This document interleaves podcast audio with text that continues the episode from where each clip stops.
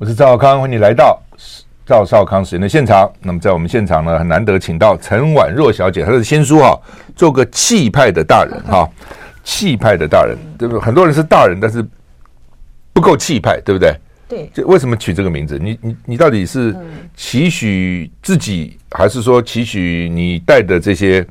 这些朋友，年轻朋友，其实应该是说，既是期许自己，然后又是，是呃，跟生活周遭所有的朋友，其实也不一定是我带的人嘛。但是旁边，比如说，不管是在很多状况下，你会碰到一些，他明明年龄已经够大了，嗯，可是他其实像个小孩，对，像个小孩，或者是在情绪的转折上面，嗯，有很多自己一直都过不去。是，那呃，其实他本来是我自己很多鼓励我自己的短文。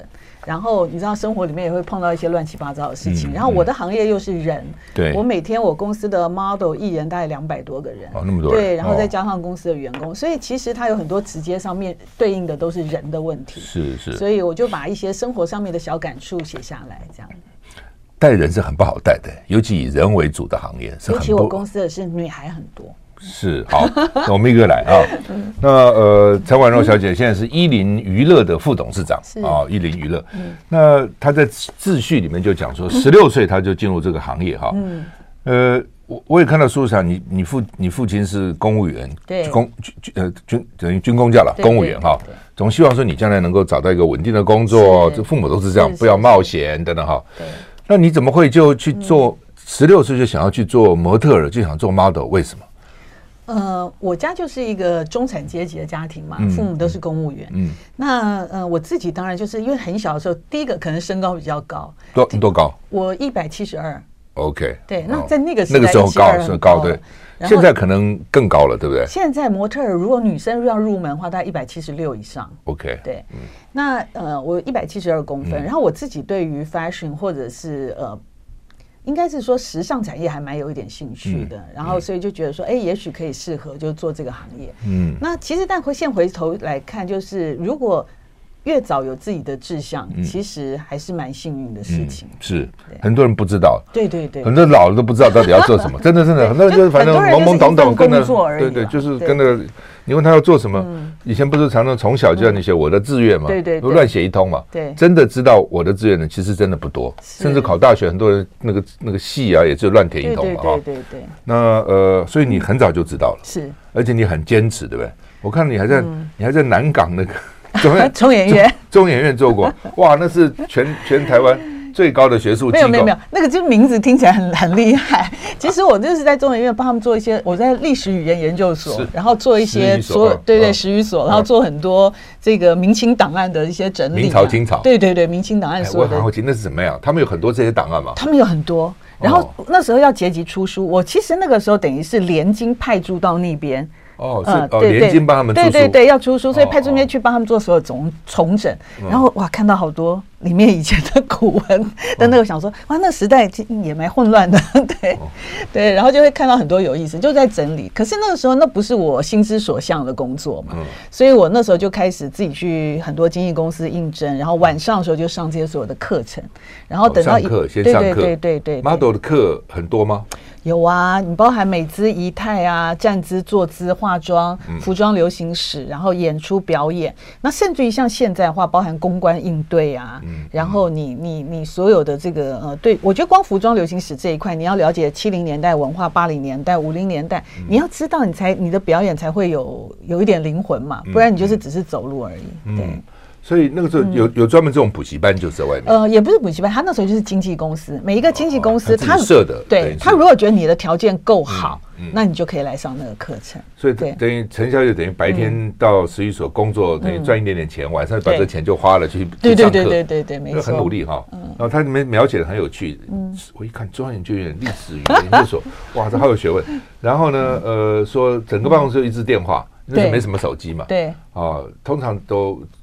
不太不太会响了哈，没错。那开始他有电话响，就是等于是嘛，应征模特，人家就是人家要就是要发通告嘛，要发通告。所以整个我们那边大概差不多四五十个女孩，就是一直在整理，然后忽然就听到电话铃响，叮，陈海若找你，然后后来慢慢慢慢频率就越来越高，常常要找你就一天就是好几个通话越来，还有我就觉得说我真不能在这边对继续工作了，对，这就离开了啊。对对对，我我觉得那个经验蛮好的。是啊，是我在 中研院院听起来就很伟大，环境很好。嗯。好，那呃，进到这个行业容易吗？因为我想很多女生可能也，尤其现在，嗯，可能很多女生都很向往这个行业，在做模特儿啊，这个服装穿漂亮的衣服啊等等哈。甚至你做了模特，你还做秀导哈。对，什么叫秀导？秀导应该是说整个服装里面你要统筹所有的活动嘛。嗯。所以其实它就是活动的总策划。OK。你要知道舞台的设计，然后你要知道两边。就是包含厂商跟模特儿的表演能力。厂商今年每一年都有一个设计的主题，这个主题应该在这个舞台上用什么样的方式呈现？所以你的舞台灯光、音响，甚至于像现在是影音动态，还有包含前面的前置的这些呃所有的静态展，你要怎么去规划？那你要让模特儿在什么样音乐下面去做演出？然后演出的动态是什么？所以你要做全盘的规划。对，所以你模特儿做了几年以后，你想要做秀导？我大概做了大概六七年的时间，因为我我就是因为看前辈就来来去去嘛，因为这个行业有一些人他待不久，还有一个是要做这个行业。其实不管是呃模特儿，或者像现在我们公司里面有很多演艺人员，包含温生豪啊、蔡淑珍啊等等这些。那我觉得做这个工作最重要的是心理的强度，因为你一直在被选择嘛。然后那你你被选择完了以后，你是不是可以留得下来？所以很多人其实来来去去，他做了四五年他要离开。可对我来说，我会觉得说，哎，我这个行业前面演出的这些工作，我希望变成后面，我可以继续在这个行业里面。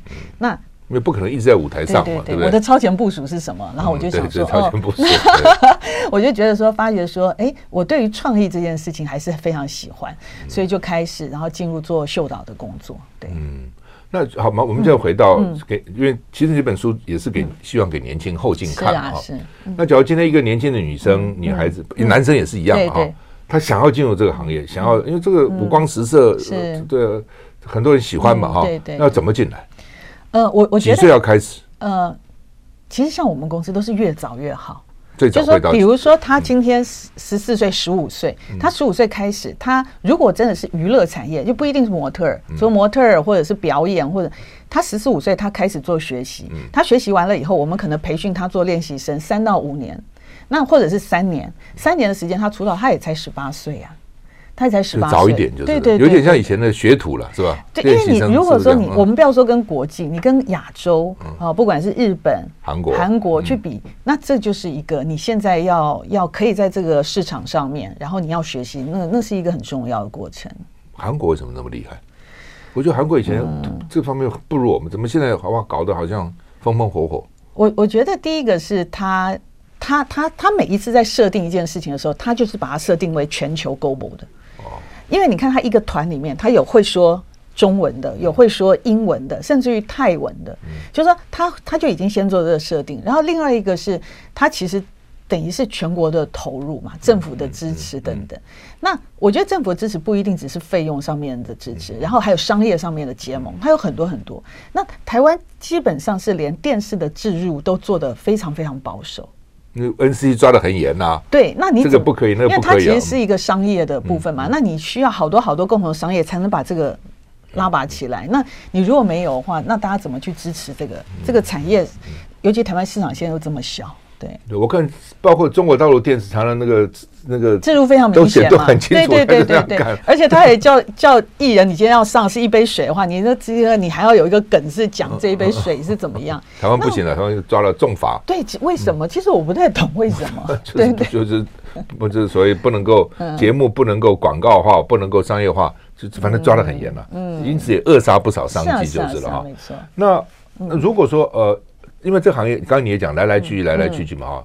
model，嗯，哦，有就比较年轻的 model，有什么 super model 啊等等，国外也是嘛。怎么样能够变成一个 super model？还有什么条件？嗯，我觉得如果单纯讲模特的话，他身高是蛮重要的，因为你要走国际化。像我们几个，像林佳琪啊等等，就是他们在国际上，或我公司王思维，那他们的身高大概都一八零。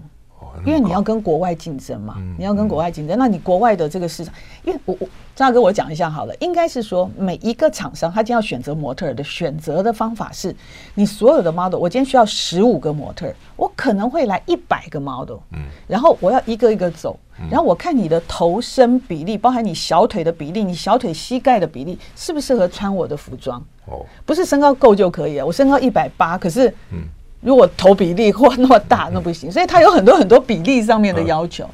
那。你你在国际上，你如果是要这样子变成超模，你必须要有那个身高。另外一个，你语文能力要好，因为我们跟呃不管东京啊、纽约啊、意大利这些经纪公司合作，那你必须要自己语言能力上面可以沟通，所以你要有语言能力。我觉得光这两个，然后另外一个你要独立性够。就你可以跑国际的市场，那你就是自己一个人，帮你像我以伊林来讲，伊林是母公司，可是我就委托你到东京的哪一家公司，那你要跟他们去做合作，然后你要可以去跑，你每一个 interview 你要可以去跑那个市场。嗯，那我当然也常常看到这些年轻孩子一进来的时候，我要怎么做超模，我都常常想。你先把模特儿做好。他会跟你讲，我的目目标是超模。对对对，就想说，我想要当一个节目主持人，我一开始就说，我就是我要当赵大哥。你那你你你先把一般主持人先做好，你先把不是把来宾先做好。对对对，你先把来宾先做好，你先把你基本的应对先做好。对。那你们这个伊林嗯娱乐娱乐除了 model 还有什么其他的演艺还有哪些？对对，应该是说伊林被大家知道都是模特。开始的时候对，但其实伊林到今年已经是一个二十四年的公司。是我们前十年是伊林模特尔公司。后来就转型成为伊林娱乐，所以包含温生豪啊，然后甚至于大家可可能早期知道的，呃，包含什么丁野田啊，这些通通都都是伊林的。所以我们其实是一个泛媒体的呃整合娱乐。那我们公司也做 event 活动，然后我们一年做七百场到一千场的 event 活动，包含记者会啊、公关活动啊，然后我们也做呃专案呐，也做公关媒体啊，就是说它其实是一个统合做节目啊，就通通统合，因为你必须。这样子，你才可以让你的这些所有的艺人有更多的路机会，能够能够能够是对露露出讲的没错哈，一年一千场很多哎，很多啊，那你这副董事长不忙死了？嗯，我做总经理的时候比较忙。OK，那是实际要去管就是了。对对，现在比较决策可能稍微对对对。我们休息一下再回来。I like 我是赵康，欢迎你回到赵少康时间的现场。我们现在访问的是陈婉若小姐啊。她是伊林娱乐的副董事长，她的新书叫个《气派的大人》哈。那到底要怎么控制情绪？刚刚你也讲说，尤尤其伊林女生会比较多等等哈。那到底到底人难免情绪化嘛哈？那到底有的时候可能会还会竞争，甚至斗争哈，搞派系的。你你怎么样？就是说你对年轻人怎么劝告？到底要怎样？嗯，我觉得应该是说我自己的方式，我自己的方式就先理解嘛。嗯，就是说，当别人在跟你对话或沟通的时候，就是说你先你先听他的说法是什么，然后理解。那如果嗯不是互相要站在对应的立场上面，只是互相要沟通的话，我觉得第一个当然是先倾听他的理解，就是倾听他的立场是什么。或者我我书里面写我说这个世界上有很多无解之人呢，就是说他根本无解。所以你你也不需要花太多的唇舌去跟他做对应，然后保持适当的距离，我觉得那就好。那。现在年轻孩子很喜欢用新媒体嘛，包括不管脸书啊、Instagram，我们会看到以前我们的嗯，我我们的老板好了，或我们的长官上面跟我们在沟通的时候，如果你觉得心里面有一些不舒服，你不会第一时间把所有的情绪都发在上面，现在都写上来了。对，现在他们所有都是在第一时间发，所以他们有一个沉淀的时间。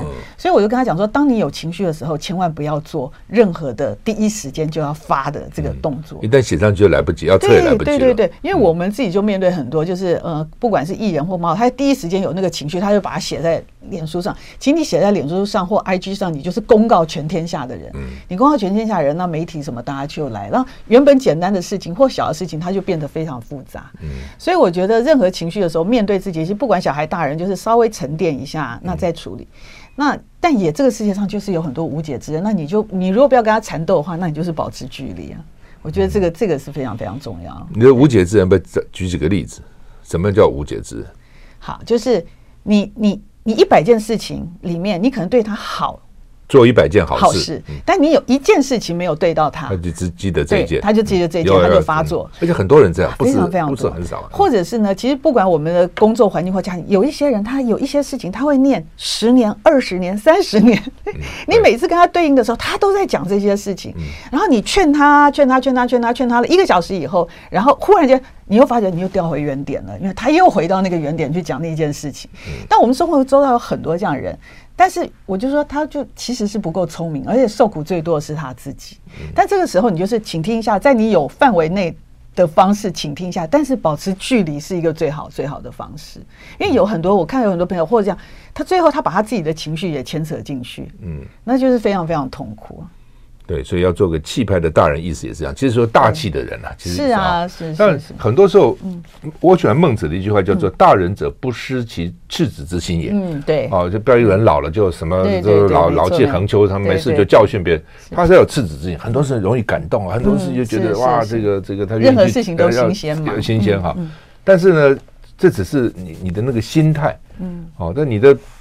度量啊，气量啊，做事的方法、思考方法，还是要像个大人，不能像有点像个小孩，那是不一样的哈。那你这边也提到说，你这书里面啊，在你你这个书分成五章嘛哈，从态度、事业、健康、成长、家庭要结语哈。呃，你特别强调是你的朋友是玩伴还是伙伴？这为什么？这这怎么差分别？嗯，你怎么选择你的朋友？好，有一些朋友他可能跟你一起共同成长。有啊，比如说从小对从小，然后呢，那他是你的玩伴，可是呢，也因为很多很多时候，他可能在工作关系上也有牵扯在一起。嗯，可是到了一个时段以后呢，他有没有跟你共同成长？嗯，那我觉得某一些人，他就是你就把他当成一辈子的朋友就好了。嗯，有一些人他可以成为你的伙伴，他就会可以跟你一起工作。我自己因为在一零的关系，嗯，我有很多那一零二四年有很多的当初志志趣相合的同仁。他本来只是我们的，我们是朋友的关系，后来变成公司工作的伙伴。嗯，可对我来说，有时候会落入一个困境，就是说，当公司发展五年、十年、十五年以后，他可能还在维持五年前的那个状态，或者十年后状态，但他只是一个资深的员工。嗯，那他就不可能再成为你的伙伴。所以，我觉得有一些，有时候他就会抱怨呢。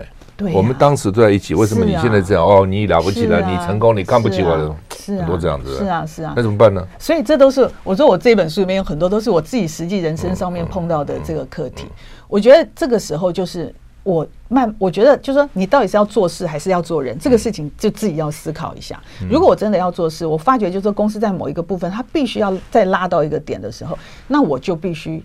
就像前面讲，就是我必须要沟通，我就必须要跟他说，然后我必须在对的时间做对的决策，要不然的话，如果是总经理，我就没有负担起我总经理的这个位置。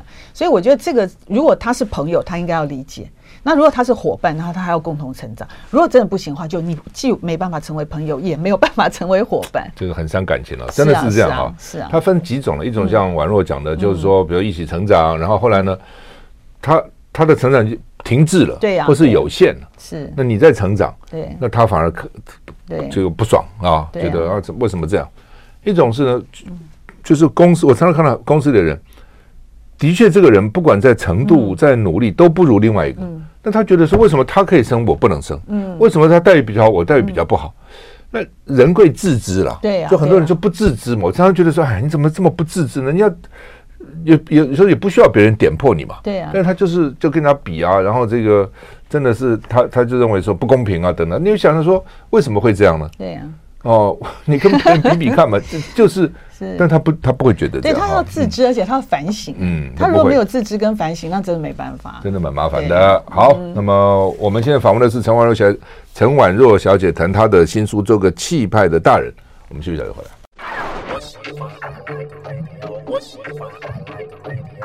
我是赵少康，欢迎你回到赵少康时间的现场。我们现在访问的是陈婉若，他是伊林娱乐的副董事长啊。他的新书《做个气派的大人》哈，那英文叫做 Still Learning，就是不断的学习哈。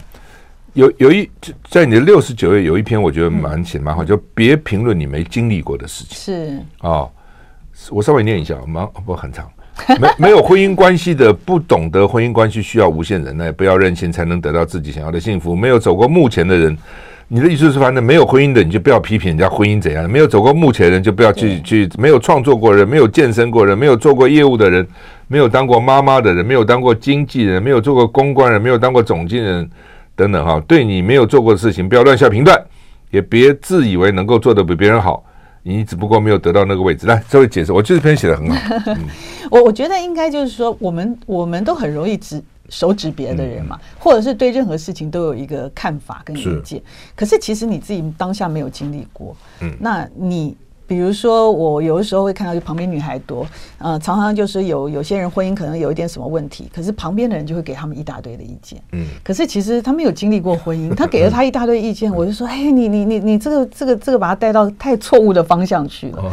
啊，那或者是说，我们现在有的时候会看到一些在呃工作上面，嗯，或者是什么样，都都是他们根本就没有，或者是我们刚刚前面讲哈，包含新媒体下面有一些人他会讲了一个问题，然后下面给他意见乱七八糟意见的人一大堆，嗯、那我都常常我这常常看了好 好害怕，我都开始想说，因为人的情绪很容易集体歇斯底里，嗯、就是说我开始去去攻击这件事情，或我开始做这件事情，可是你要知道，这些人就讲完了以后，或给你意见完以后。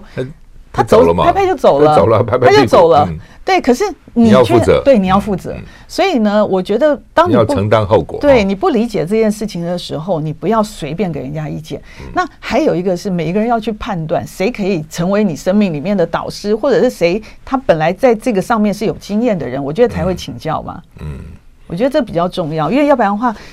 嗯，我看到好多好多都是情绪起伏，因为旁边人的煽动或给你很多的意见，然后当下你做了一个很错误的判断，嗯、然后最后自食其果的是自己，嗯，觉得非常非常辛苦。对，对你这边讲，比如刚刚讲说，没有走过目前人不懂得这个行业里面内心的空虚，需要无限强大的心脏才能够坚持，真的是这样哈。不要看着目前的话，风光啊，在舞台上多么绚烂啊，所有美光都打到他身上，但其实你说内心还是恐惧或是空虚，是啊，然后心脏要很强。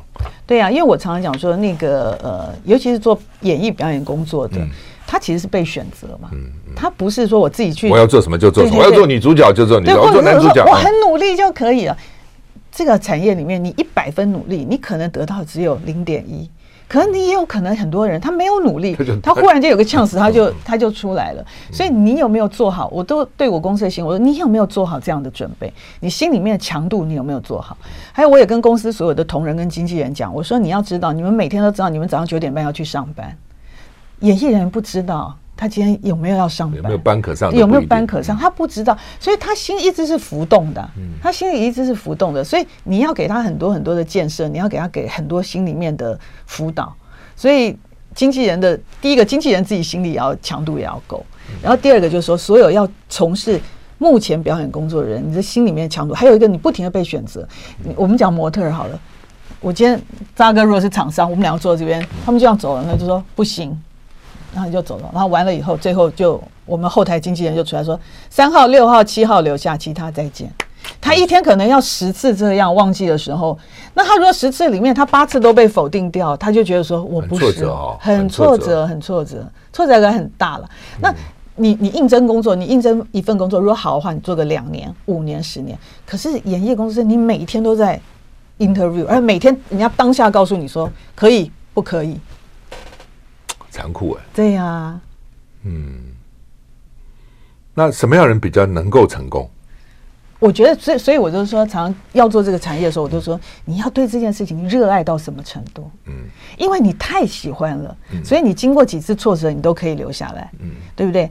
那你如果如果你对这个工作的行业里面，你的喜欢就是一点点，所以我就从来不喜欢人家讲说什么，呃，我在街上发现了一个人，我说我不不喜欢在街上或，因为他没有喜欢，嗯，你你找到他了，对我找到他，他一下就挫折，他一下就走了，那那那何必呢？会这样进来走的人。应该很多，很多啊，来来回回都有，但是也有也有非常努力坚持下来的。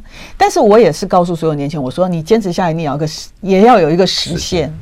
你那个时间点，如果你不行，你就要转弯，那也不是一个坏事。一直在里面，对，你就去做离你梦想更接近一点的事情嘛。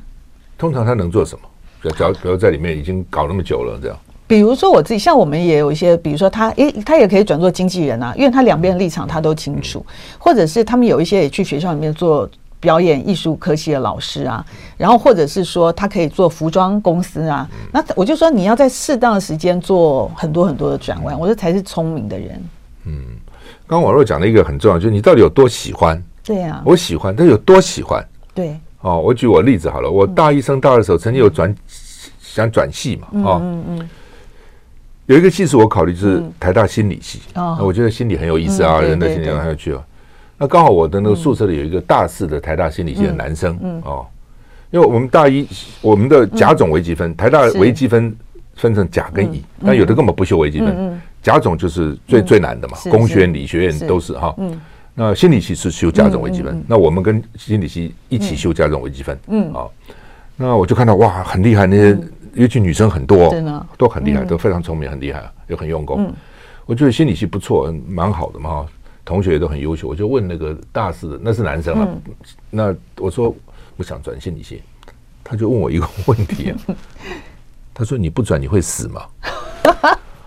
好严重哦！不会死吗？嗯，我不会死啊。嗯嗯，不要转。嗯嗯，就他的意思说，你爱到要死，除非这样哦，他要这样，他以这样的标准哦。对，你真的愿意为他？其实那个死的意思不是真的是死，我知道，我知道，一辈子投入，一辈子下去做研究去了，你才要转。或者你现在念好好的，对不对？你这样当工程师好，你干嘛一定要转心理系？其实我想他的意思是他在比较嘛。对对。除非你真的热爱到极点。对。我一直印象很深刻的，哇，爱到死，你真的会啊！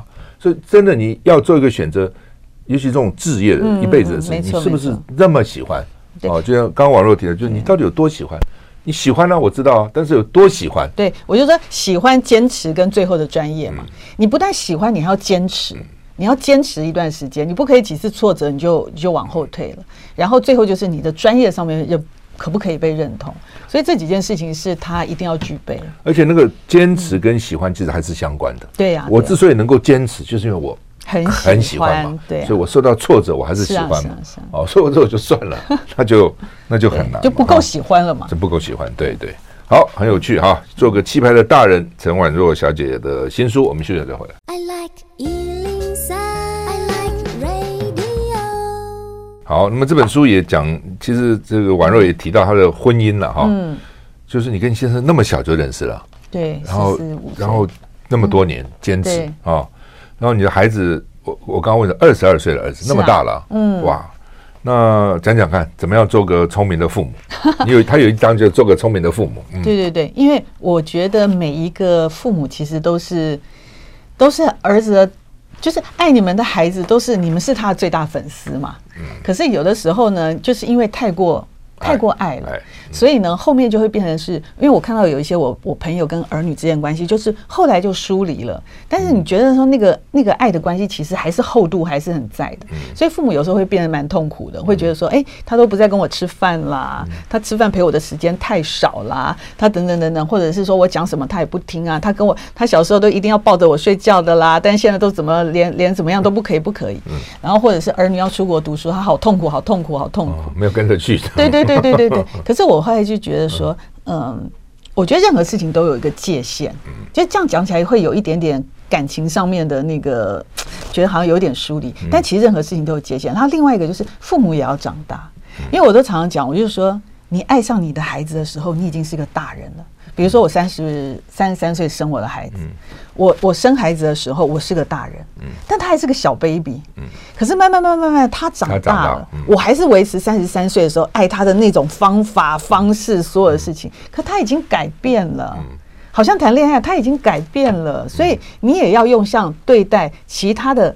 你要承认他长大，那你的父母才会长大。因为我看过好多就是不愿意长大的父母啊，他还是希望跟孩子的关系维持在小时候那种溺爱的关系，然后自己就增添了好多好多的痛苦。所以我觉得怎么样去承认你的孩子长大，然后尊重他的观点，我说才可以跟他成为一辈子的好朋友。对，这不容易。很多这个会会想，小时候他都这样黏我，怎么现在不理我？要忍耐，要忍耐，不要要忍耐。有一些话该说不不该说。嗯。是智慧的婚姻啊！除了孩子，婚姻呢？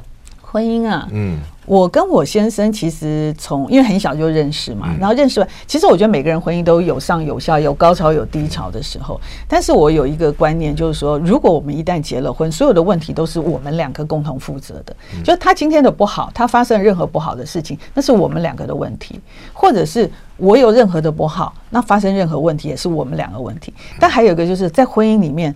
宽这件事情很重要，就是你要面对所有事情都够宽。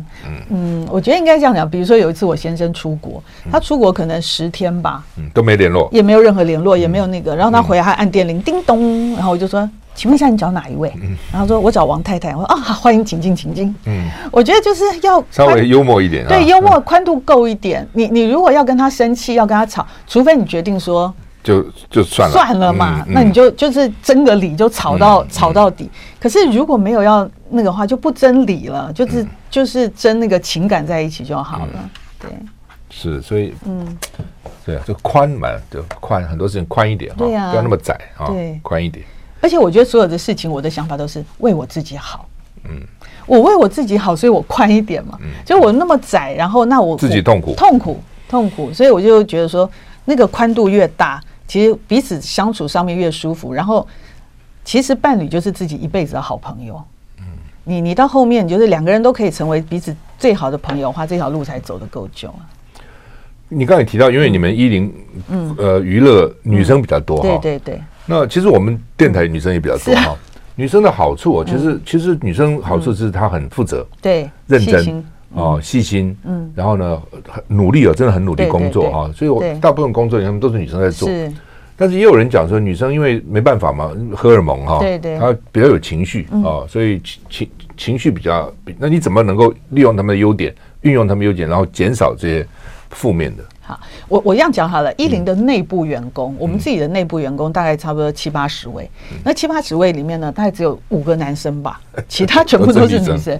对，那第一个是因为我不希望经纪人，有时候你知道，经纪人都在，如果他是男生，他在一堆女生的模特什么，到时候又给我情感上面什么什么，我觉得很麻烦，嗯嗯、所以我就大部分通通都是女生带女生就，是对，女生带女生。嗯、但是呢，就像赵大哥刚刚讲，就是说那个情绪的包容力跟那个，就是有的时候会。因为男生线条粗一点，他就没有感觉到那么细细空气中弥漫的一个一些些什么。但是呢，我的方法就是，呃，我的方我的方式其实呢，就是大的事情呢，我会给他很多关注，但小的事情呢，我都请他们疏忽。因为他们有时候跟我讲的那个问题，我我听起来就是这么小的，只是感知上面的问题，就感觉上面的问题。我感觉他对我不好。对。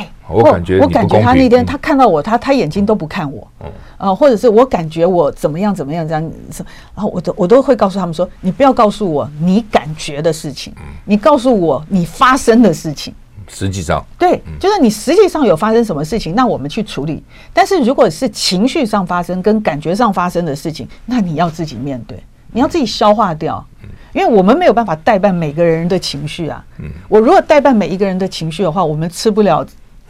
吃不了那么多人的情绪啊，所以我就说，你你们也是一样，经纪人跟艺人之间是真的蛮困难的，因为你又真的要喜欢这个艺人，嗯，但你又要跟他保持一个关系。像我们很多新的经纪人刚进来说，哇，爱他的艺人，爱他的怎么样怎么样怎么样，我说你跟他保持一个一点距离哦，你不要跟他走到这么紧密哦，嗯，到后面你会没有立场。然后你要做管理的时候，你没有办法做管理啊。会，经纪人可以要求艺人这样这样这样这样，对不对？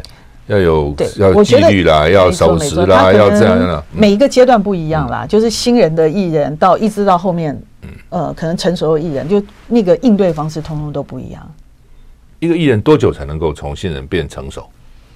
我觉得最少最少要要六七年的时间。那么久？对。哦，才才。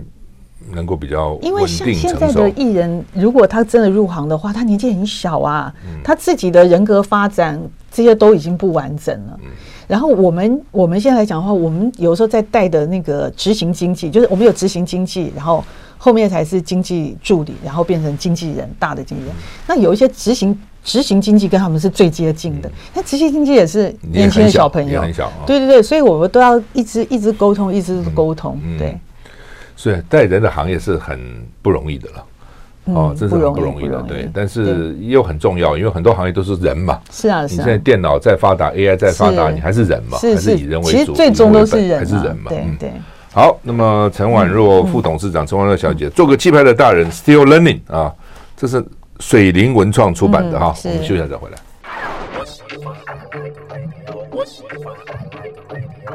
我是赵少康，欢迎回到赵少康时间的现场。我们现在访问的是陈婉若小姐，她是一林娱乐娱乐，我就在想是一轮艺术，一林一林一零娱乐啊，娱乐的这个副董事长哈。那呃，从十六岁就入行，然后先做 model，然后再做秀导，对，然后呢再做管理者，对，好，然后离开伊林，又回到伊伊林啊，这个这个人生真的 变化很多哈。对。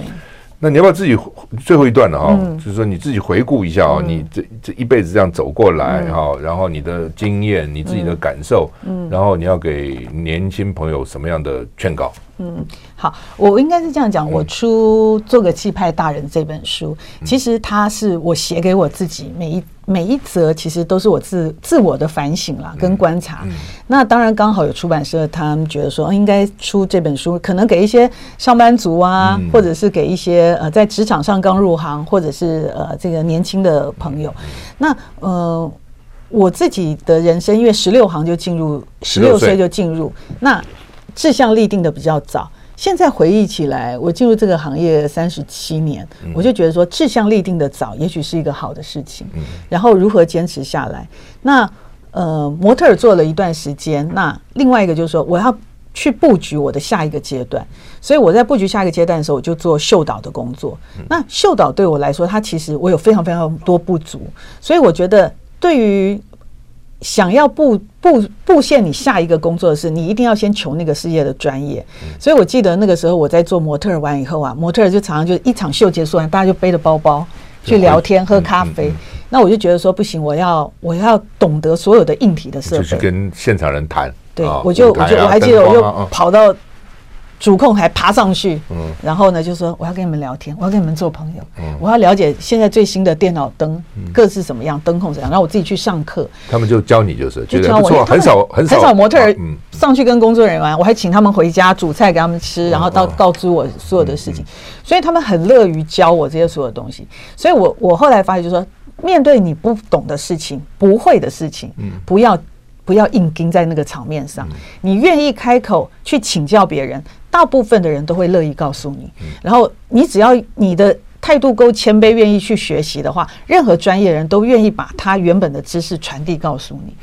那我在这一块上面学会完了以后，我当然就后来就做了，呃，就就开始呃做秀导，然后做模特儿经纪公司。那模特儿经纪公司，其实我中间刚刚张大哥讲，我离开两年，离开两年的时候呢，其实是。也是我人生比较低潮的时候。我的低潮是在于我的前面 这十年，我是全心的付出在这个公司。那我不是这家公司任何的股东，或者是任何人，我只是愿意全心去做。那后来当然就是，呃，因为我觉得说，就一个娱乐产业来讲，你不该只有发展。娱乐，你可能还有面对公关呐、啊，你应该有面对商品，对对对对，他有一些营新的营业项目，但对于当时的老板来讲，就会觉得说已经很好了，干嘛？对，你要做这么多，你这样太冒险，然后可能旁边也会有很多很多的人，那 我就会觉得说，OK，那如果是这样的话，我就离开，我就离开。十年呢，就对，可是其实我现在回想起来，就是说，哎，其实你要懂得向上管理呀。就是我们很多时候，我们懂得同才之间，嗯、我们懂得怎么往下带带带领，可是我们不懂得向上管理，我们不懂得怎么去跟上面的人、跟老板来说服啊，对，或者对老板去做沟通。嗯、那我觉得这也就是我自己一直反省，就是说，哦，那我应该要去理解当时老板是什么样状况，嗯、对，然后为什么？对，然后你去理解，你去沟通，所以。所以，可是也因为那个转折，所以那个危机下的转折，所以我出去，所以就跟伟忠哥，然后跟詹哥什么，我们就做了明星艺能学院，所以很快就是在那个时间点就做起来。那是做什么？明明星艺能学院？那个时候我们就是做所有新人的培育，所以我们那时候第一年我们就做了小胖林玉群，就带他去美国上 Ellen Show 啊，所有的很热热门的时候，那时候非常非常热门。我还记得那时候连二一零全民开讲都要半夜连线，我们在美国的时候，对，那。我觉得那也是有一点，我有点老派的那个观念，就觉得说，我既然已经离开了，我不要做原本一样的事情，我不再做模特儿经济，我不在那，所以我就去跟伟忠，我完全不认识伟忠哥那时候，我就去跟他做提案，然后就说我要做明星我要做台湾年轻人娱乐的学校的培养，所以那时候就做包含歌唱啊、娱乐啊、戏剧啊这些所有的培育。那两年以后，我的原老板又叫我说，你要不要回来？吧？啊，那我说我没办法在这个当下回来，我说那。当然，他人生他也有他的转折，那他觉得说，那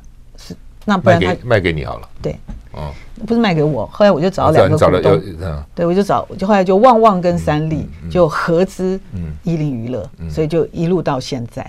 那呃，我就觉得说，那我既然回去，我就要改一个。就变成是娱乐公司，就泛娱乐，我就不会只有做模特，就把原来那个艺能也一部分纳进来了，对不对？嗯，对，那个时候后来就就等于进来，然后我也当然就跟伟忠哥他们说明，然后就后来就做一零娱乐，就整个整个统筹在这个部分，这样。真不错，伟忠也是我们的主持人呐。对呀，对呀。那呃，我们谈第一次好了，你第一次接秀。谁谁敢请你？你第一次就请你做秀，第二次，另外第一次做秀导又谁请你做秀导？好，那个时候我也是，我我我我的个性上面，我觉得我是蛮直觉型的人，然后也蛮敢，就是为自己想要做的事情。所以那个时候我跟老板说：“老板，我要做秀导。”嗯嗯，都没有一个模特儿。没有一个。敢说去说，老板我要做秀导，你凭什么、啊？嗯，然后老板那时候给我一句话说：“好啊，你如果接得到案，你自己去搞。”对，而且还给我一个金额，嗯、就比如说你你接得到一个两百五十万以上的案子的话，嗯、我就我你就当秀导。嗯，他一觉得我一定不行的，嗯，那我就觉得说 OK 我可以，嗯，然后我就开始写企划案，然后我就看一下那个市场上面有哪几家公司，然后我就去提案，我就去做所有的事情，然后。所以，我现在还是很感谢那时候利牛仔裤，然后利牛对对对对，然后他就说：“OK，这场秀就。”他当时为什么看上你？我觉得我的创意应该是那个时候蛮蛮新的吧，就是我那个时候做呃，我我在我我我在舞台上做很多不同场景的呈现，嗯、就是在在那个时代没有说什么，我比如说我这边做成一个公园，然后我这边做成一个店，我就做很多很多很新的东西，就比如这个裤子在这些场合都对对对对对对，然后它是静态跟动态合在一起，嗯、所以那个时候他们会觉得说这个创意很新，嗯、那这个创意要的话，那其他当然有很多很多公司也有去提案，他觉得这个创意很新，然后我。我是蛮有业务性格的人，我就是一次、两次、三次，那一直磨到后面，他们觉得说 OK，那给我做，我就回去跟老板说，我接到了，嗯、我要做。那从那时候开始，我就我就内部很重要，对不对？对对，对，内部跨出去。是是是，嗯、对。所以这也是个很多想创业的人，嗯、很多创业创业有几种，一种是公司外创业，是。啊，像我那时候年轻的时候，我在美国公司做，嗯、他说你哎。康，你的目标是什么？我说我将来成立自己公司。你何必成立自己公司？你可以在公司内创业啊。其实某一种情况也是啊，我在公司里面开创一个，开创一个格局，那是另外一种方式了哈。但是要看公司跟你谈的条件呐，或或怎么样对待你是另外一回事情了哈。是好，那么呃，做个结论吧。来，嗯，好，我觉得怎么样锻炼？大家都说要重训嘛，我觉得怎么样重训自己的心灵肌肉，其实是很重要的。因为你的心灵肌肉够强健，肌肉够重，然后那你在面对所有事情的承担上面就会比较轻松。好的大人就是温柔对待，然后坚持自己的观点跟立场。嗯，好，所以你看陈婉柔讲话这个简单明了，没有掌握重点哈，做个气派的大人哈。我们除了有他这后面也有要有赤子之心啊，嗯、除了要有赤子之心，还有大的格局哦，要有这个经过重训的这个心脏啊哦，意志啊，坚持都很重要哈、哦。这本书不厚，但是很好看。好，那么谢谢宛若今天来参加我们节目，谢谢也谢谢你的收看。谢谢谢谢。